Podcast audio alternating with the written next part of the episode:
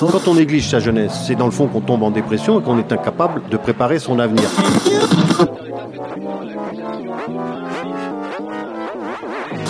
Ça ne veut plus rien dire, Lucien. C'est des merdeux, des cons. Le jeune est tourné vers l'avenir. Mais aujourd'hui, l'avenir ne se tourne plus vers le jeune. Univox, le rendez-vous du monde étudiant sur Radio Campus. Bonjour et bienvenue dans l'émission Univox du réseau Radio Campus France. Aujourd'hui, c'est Radio Campus Besançon qui prend l'antenne. Depuis le début de la crise sanitaire, le moral des Français est en berne et plus particulièrement celui des personnes âgées. Selon une enquête menée par l'association Les Petits Frères des Pauvres sortie en septembre 2021, le nombre de seniors isolés des cercles familiaux et amicaux a plus que doublé. Ils étaient 900 000 en 2017 et 2 millions en 2021. Et cet isolement est aussi présent chez les plus jeunes et notamment chez les étudiants. Alors, pour cette Univox, nous sommes allés à la rencontre de ceux qui mettent en lien les plus jeunes avec les plus âgés. Que ce soit pour vivre ensemble, cohabiter, apprendre à se connaître ou juste passer des bons moments. Nous avons donc rencontré deux colocataires un peu particulières, Tejavzi, une étudiante en médecine, et André, une femme de 91 ans. Mais aussi Justine Godzia, déléguée générale de SN Besançon. Puis Jean-Philippe, 68 ans, retraité à l'initiative de repas intergés. Ainsi que Pascal Pia, chargé de développement pour l'association de services civiques Solidarité Senior sur l'antenne BFC.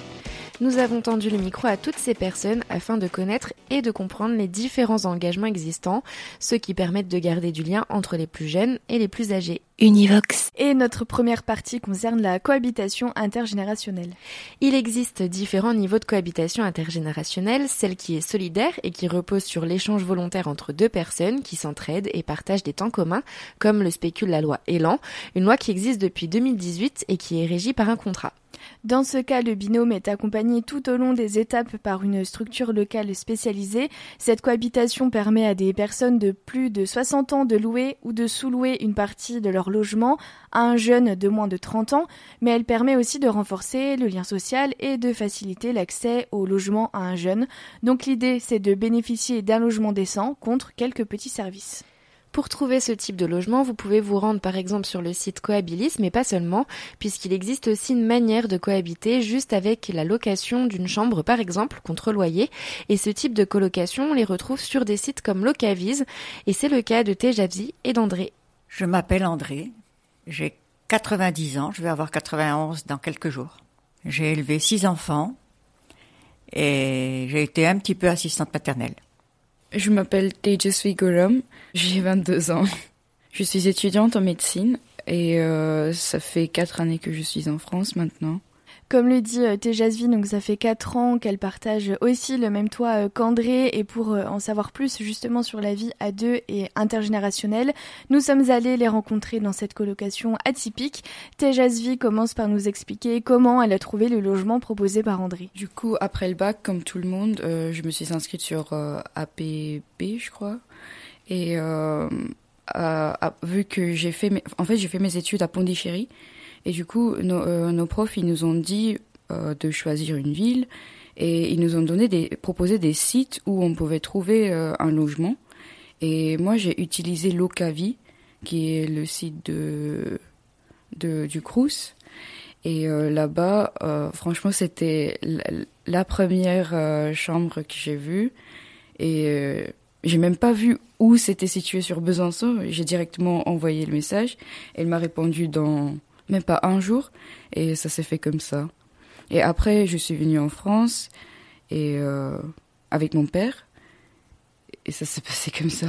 Oui. Au départ, on ne trouvait pas la maison, mais là, je suis très contente. Et même mes parents, ils sont très contents que je sois là. Si André a décidé de mettre en location une partie de sa maison, c'est tout simplement parce qu'elle est trop grande. Ainsi, Tejavia a accès à tous les tâches de la maison, comme un petit studio tout équipé. Elle peut y rentrer par un escalier extérieur, ce qui permet de laisser à chacune son propre espace. Des avantages appréciés par l'étudiante, mais aussi par André. Euh, tout d'abord, je dirais que le loyer n'est pas cher ici. Et euh, euh, ça se dit, il y a beaucoup de aménagements. il, il y a ce qu'il faut pour la vie quotidienne. Et euh, c'est tout près de, du Crous et du campus euh, sport aussi. Donc j'aime bien la localité et j'aime bien le fait que ça soit encore une maison à Besançon. Euh, il y a le soleil qui tape dans ma chambre. Quand je me lève, il y a un jardin, c'est très joli. Et aussi les, euh, les appartes au centre, des fois il n'y a pas de luminosité. Mais après, il y a, y a, des moments où j'ai envie d'être logée à Haute-Chazal parce que c'est juste à côté de la fac et on fait des gardes de 24 heures. Et du coup, quand je rentre chez moi, bah, j'ai pas envie de me taper 25 heures de bus, euh, 25 minutes de bus en plus. Mais sinon, non, je suis, je suis bien ici. Du coup, chaque mois, je lui donne le loyer par chèque. Euh, la chambre, elle est toute meublée. Du coup, j'avais euh, presque rien à acheter niveau meuble. Il y, a, une machine à linge en bas et une sèche-linge aussi. Ça me fait épargner beaucoup de temps. Euh, il y a quoi d'autre? Ah oui, euh, vu que la propriétaire elle habite, à la maison, dès qu'il y a un problème, je vais la voir et et on va dire que c'est plus simple. Dès, qu'il y a un problème, je peux me manifester tout de suite. Et il y a son fils qui, vient aider quand il y a un problème ou, une autre personne de dehors. Le seul euh, petit inconvénient, ça serait euh, il y a un, petit couvre-feu pour la douche, vu que ça s'entend fort en bas. Mais à part ça, après, c'est même pas un grand inconvénient. Mais après 21 heures, on n'a pas le droit de se doucher. Et sinon, vraiment, il n'y a aucune. Euh, il n'y a, pas de restriction en soi. je peux sortir quand je veux, je peux rentrer à quelle heure je veux. Il faut bien fermer la porte et euh, pas, pas d'autres inconvénients. Euh, pour la douche, là, ces, ces, restrictions sont venues parce que j'ai eu un, un moment donné un jeune qui faisait un, bruit épouvantable dans la baignoire. Et il y a une douche et une baignoire. Et ça s'entendait euh, pendant, puis il restait au moins une heure et c'était vraiment épouvantable. C'est pour ça que depuis j'ai mis un, un papier disant qu'il ne fallait pas, non, se, doucher trop tard, effectivement. Mais autrement, ça se passe très bien. Au fur et à mesure, les deux femmes euh, ont appris à se connaître, ont développé une amitié, un lien qui se traduit au cours euh, de simples moments de vie. Parmi les moments qui les ont rapprochés, il y a eu le premier confinement. Nous nous sommes rapprochés un peu pour échanger. On a échangé pas mal de choses. Je connais bien maintenant sa famille. Et puis on a aussi, euh, au point de vue euh, nourriture, on a échangé puisque euh, Tejavi a fait des choses euh, propres à, à l'Inde. Et puis on a, on a mangé ensemble et c'était très très agréable. C'était vraiment une, un moment angoissant d'être confiné et de ne, pas savoir quand est-ce qu'on va sortir de ça. Euh, et c'était chouette de, de voir euh, une tête qu'on connaît. Oui, oui, pour moi aussi. C'était très agréable de pouvoir parler parce que autrement, enfin, mon mari, mon mari est décédé il y a un an, donc il y a eu un peu j'étais toute seule après, donc euh, c'était très très agréable de pouvoir parler à, à Tejavi. Pour Tejavi et André, cette cohabitation intergénérationnelle le permet, leur permet de grandir, mais aussi de vieillir ensemble sereinement, comme nous l'explique Tejavi. C'est agréable d'avoir euh, ce contact-là qu'on n'a pas forcément entre euh, potes. Aussi, on, on devient euh, je, plus, je, trouve pas le mot, mais calme et, euh, enfin, c'est pas altruiste, mais, enfin, ouais, on est plus à l'écoute et on a envie de aider. Et euh, donc je dirais euh, c'est une expérience à vivre. Et, je sais que bah, les étudiants en médecine des fois ils travaillent euh, dans les EHPAD. C'est un peu la même expérience mais là-bas il y a aussi euh, le côté traitement mais ici euh, c'est que du fun. Tejavzi en a encore pour trois années d'études, assez de temps donc pour créer toujours plus de liens avec André. Univox. Univox. Univox. Du côté de SN, donc Erasmus Student Network, d'autres actions intergées sont mises en place. Pour rappel, ESN est une association qui a pour objectif l'accueil et l'inclusion des étudiants internationaux, en l'occurrence ici à Besançon. L'asso vise aussi l'ouverture interculturelle et la sensibilisation à la mobilité internationale. Pour finir, ESN a pour objectif de permettre l'engagement des étudiants et militer pour la valorisation de cet engagement. Justine Godilla, déléguée générale de ESN Besançon, revient avec nous sur une des actions intergénérationnelles mises en place au sein de l'association. On a, on va dire, une tradition, une longue tradition euh, ici euh, à Besançon, euh, donc à l'association des étudiants internationaux, une longue tradition de projets d'engagement social et citoyen. depuis longtemps, l'association met en place des projets pour permettre aux étudiants internationaux, pendant leur séjour à Besançon, de s'engager auprès de la population locale. Voilà. Et parmi ces projets, euh, on en a euh, bien sûr avec euh, les seniors, avec les personnes âgées, et donc en intergénérationnel et en interculturel aussi. Voilà, donc notamment on a un projet de colocation intergénérationnelle, donc en lien avec le CCAS de Besançon.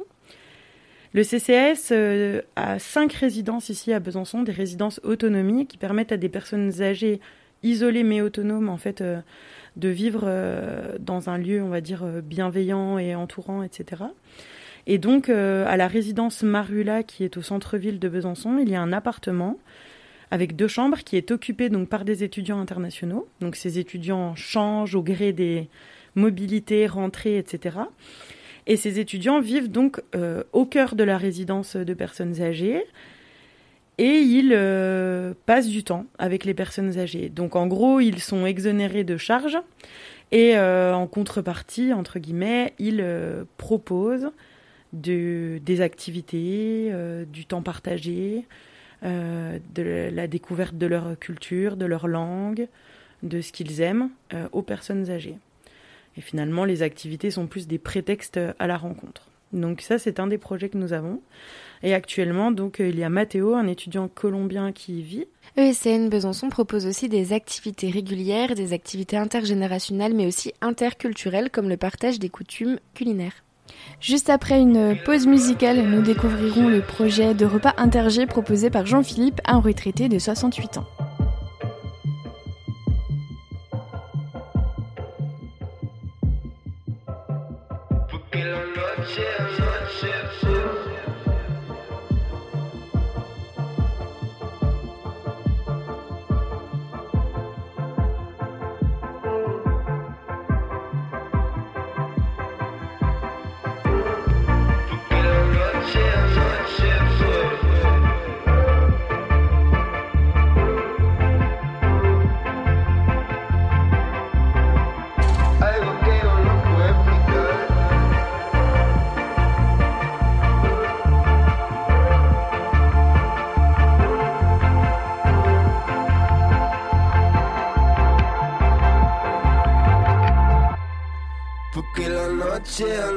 ship.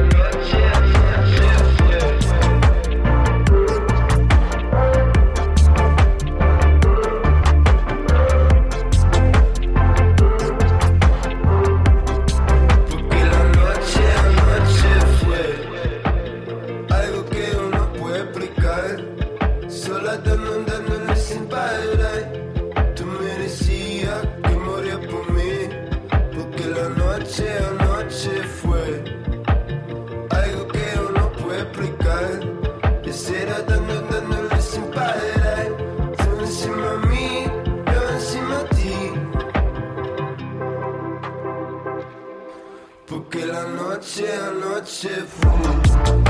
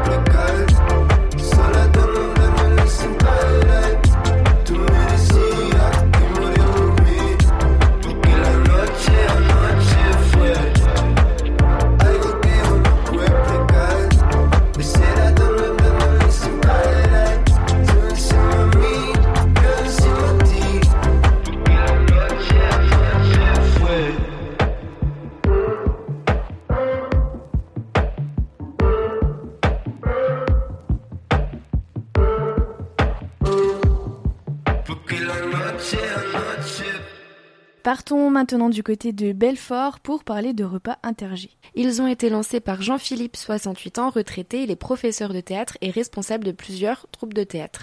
Il nous raconte comment lui est venue l'idée de ces repas. c'est très simple, hein, euh, calé devant la télévision, euh, on a vu avec mon épouse euh, un reportage disant que les, les jeunes étudiants aujourd'hui n'arrivaient pas euh, forcément à manger euh, normalement. Ce qui nous a surpris est euh, avec les, les, tous les systèmes qui sont mis en place, notamment les, les et compagnie. Enfin bref, euh, voilà. Donc on a, on s'est proposé, on s'est dit tiens, qu'est-ce qu'on pourrait faire pour, pour, faire en sorte que que, que nos, nos, étudiants puissent faire leurs études dans les meilleures conditions, sans avoir de, de problèmes euh, divers et variés, euh, et notamment euh, celui de, de pouvoir euh, manger à sa faim et normalement. Voilà, donc c'est venu de là tout simplement, et puis euh, du coup j'ai pris contact moi avec le avec l'IUT. Ça n'a, je reconnais que ça n'a pas été simple. Hein, prendre contact avec l'IUT euh, et l'UTBM de Belfort, euh, ça a été facile. Mais bon, on y est arrivé et euh, on est, on a, ce qui nous a permis ensuite donc de de proposer euh, de de proposer des, des repas à des à des étudiants, euh, à ceux qui en avaient besoin. Et j'ai pris contact avec euh, l'IUT, la direction de l'IUT et l'association des étudiants de façon à leur proposer un certain nombre de choses. Voilà, c'est venu tout simplement de ça. Hein, c'est pas été plus loin que ça.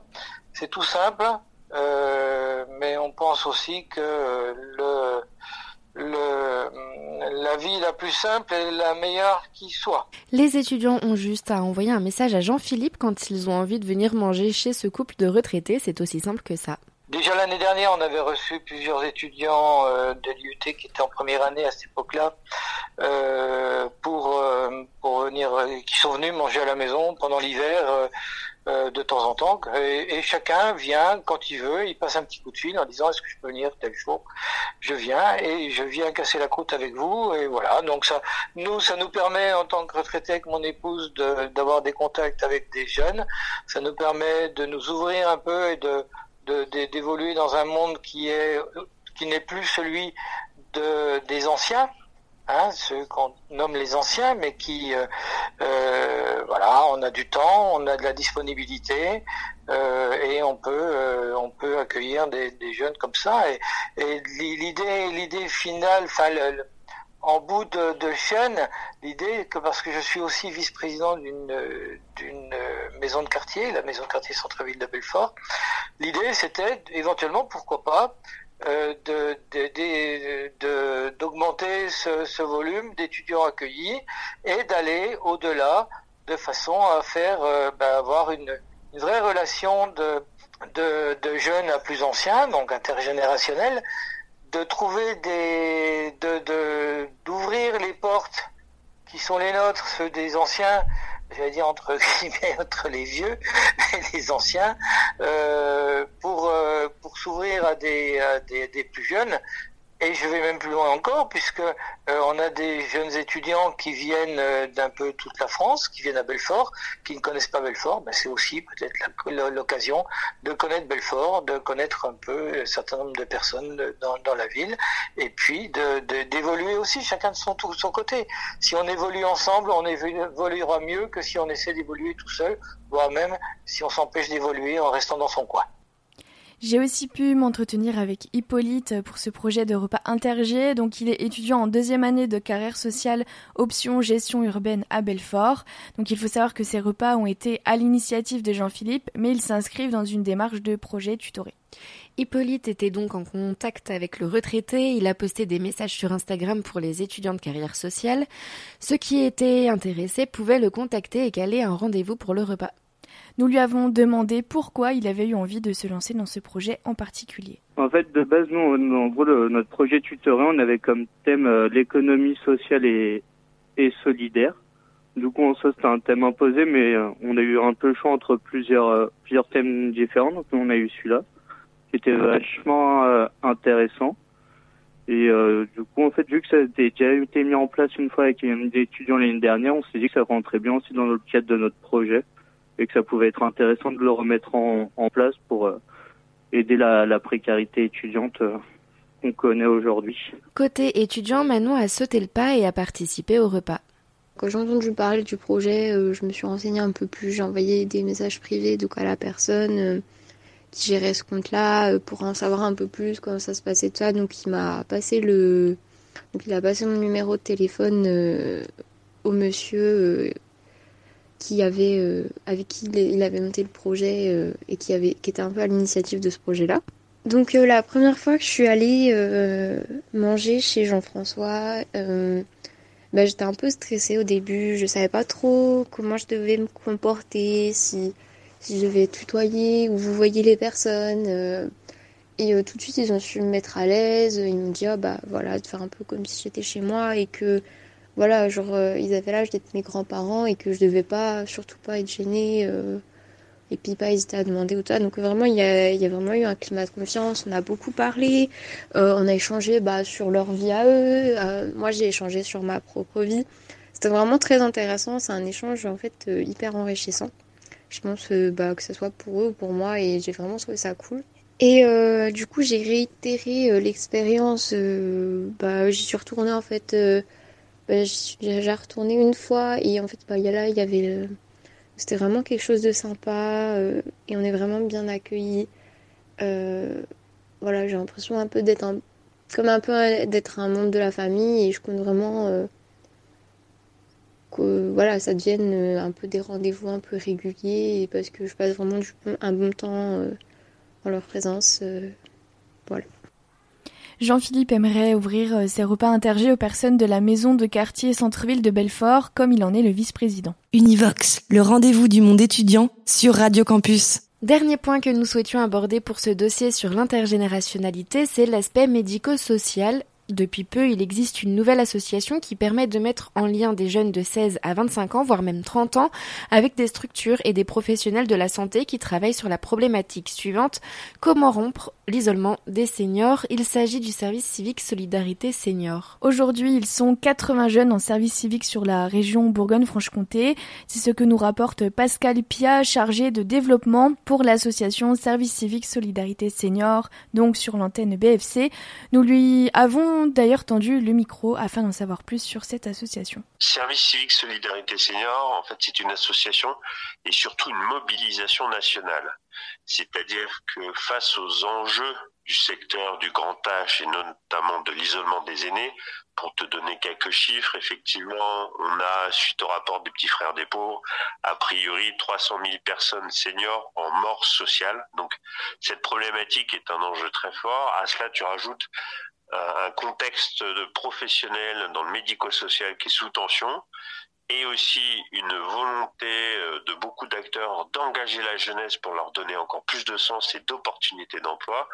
En partant de tout ça, euh, nous avons notre présidente Marie Trélucane qui a créé avec d'autres partenaires l'association qui porte cette mobilisation nationale qui s'appelle donc Service civique Solidarité Senior nous avons trois rôles. Le premier est d'ancrer l'engagement de la jeunesse par le contrat de service civique dans tout le secteur du grand âge. Le deuxième objectif est d'outiller l'ensemble des acteurs, professionnels, tuteurs qui accompagnent les binômes de jeunes et les jeunes par des formations qualitatives sur le bien vieillir, les problématiques du grand âge, comment aussi gérer certaines situations, mais aussi les accompagner sur un parcours civique et citoyen par des formations et des échanges de pratiques spécifiques.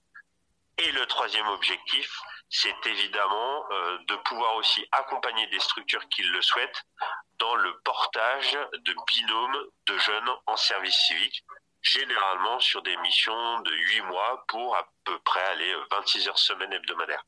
Alors justement, là, je me mets dans la peau d'un jeune en service civique qui a envie de se lancer dans ce service civique. Euh, je fais comment? Je viens vous voir? Est-ce qu'il faut que, il faut que je remplisse un formulaire? Est-ce que je dois m'intéresser à telle ou telle structure? Comment ça se passe pour moi? Nous avons une plateforme nationale qui concerne toutes les associations et structures qui peuvent accueillir des services civiques, qui s'appelle l'Agence du service civique. Et sur cette plateforme, tu peux retrouver comme un job board euh, les annonces en contrat de service civique. Il y a même une solution euh, qui est euh, accélérée par le gouvernement qui s'appelle Un jeune, une solution. Mais en tout cas, cette plateforme de l'agence du service civique sur Internet te permet de cibler des missions de service civique selon ta zone géographique. Est-ce que pour participer, faire ce genre de service civique, il faut avoir un pied déjà dans le domaine social ou médical? Absolument pas. Attention, le contrat d'engagement du service civique n'est pas un contrat de travail, c'est comment un jeune met du temps à disposition pour une mission d'intérêt général. Et légalement, les jeunes qui s'engagent en contrat de service civique ne sont pas recrutés sur curriculum vitae, mais simplement sur leur disponibilité et leur motivation. Alors ce temps justement de huit mois, euh, il est important euh, et suffisant pour créer des liens entre les jeunes et les personnes euh, âgées? Il est incroyable, le temps d'adaptation en moyenne, allez on va dire c'est 15 jours, 3 semaines, sachant que nous travaillons avec les équipes qui vont accueillir le jeune bien en amont, hein. c'est un mois et demi, deux mois de préparation, mais c'est un travail que, qui est fait en off que le jeune ne verra pas. Et en fait, le lien intergénérationnel qui est le cœur de nos contrats service civique, déjà pour rappel, on fait des binômes. Hein. Donc déjà, il y a deux jeunes qui ne se connaissent pas, qui viennent souvent d'horizons différents, qui vont être confrontés à des situations communes. Donc il y a une notion, tu vois, de solidarité forte qui va se passer. Donc il y a un rapprochement. Et ensuite, avec les personnes âgées, et j'ai même envie de te dire avec les équipes dans les établissements, c'est un regard nouveau, complètement vierge de toute pratique et de tout a priori. Et il se passe des situations incroyables. C'est-à-dire que les résidents alors on n'est pas dans le monde des bisounours, évidemment, il peut y avoir des problématiques à gérer, mais de manière générale, à 95%, le contact humain, un sourire échangé, un regard, une différence d'âge, un partage d'expérience de vie, déjà crée du lien. Et justement, souvent aussi, on a un temps de préparation à la fin de mission, puisque le départ de nos jeunes est aussi compliqué que leur arrivée. Justement, j'ai l'impression qu'il y a quand même euh, beaucoup d'enjeux sur ces missions de service civique, euh, comme tu l'as dit, sur, euh, sur ce lien intergénérationnel et surtout en ce moment avec les chiffres que tu as donnés tout à l'heure. Exactement, c'est un vrai enjeu, mais j'ai envie de dire que, alors, on s'engage pour différentes raisons. Euh, je voudrais pas que nos auditeurs auditrices croient que ça soit tellement en jeu que ça soit très compliqué de s'engager sur ces thématiques-là. C'est pas du tout ça. Nous, en tant que professionnels et en tant qu'association, effectivement, on a un travail de fond à faire pour tenter de réduire ces écarts, euh, cette notion de mort sociale, les tensions dans les métiers. Nous mettons aussi en avant et on redore le blason des activités euh, professionnelles du médico-social qu'on a bien besoin, puisqu'entre ce qui est dit à l'extérieur et la vérité à l'intérieur, vous avez euh, six mondes différents.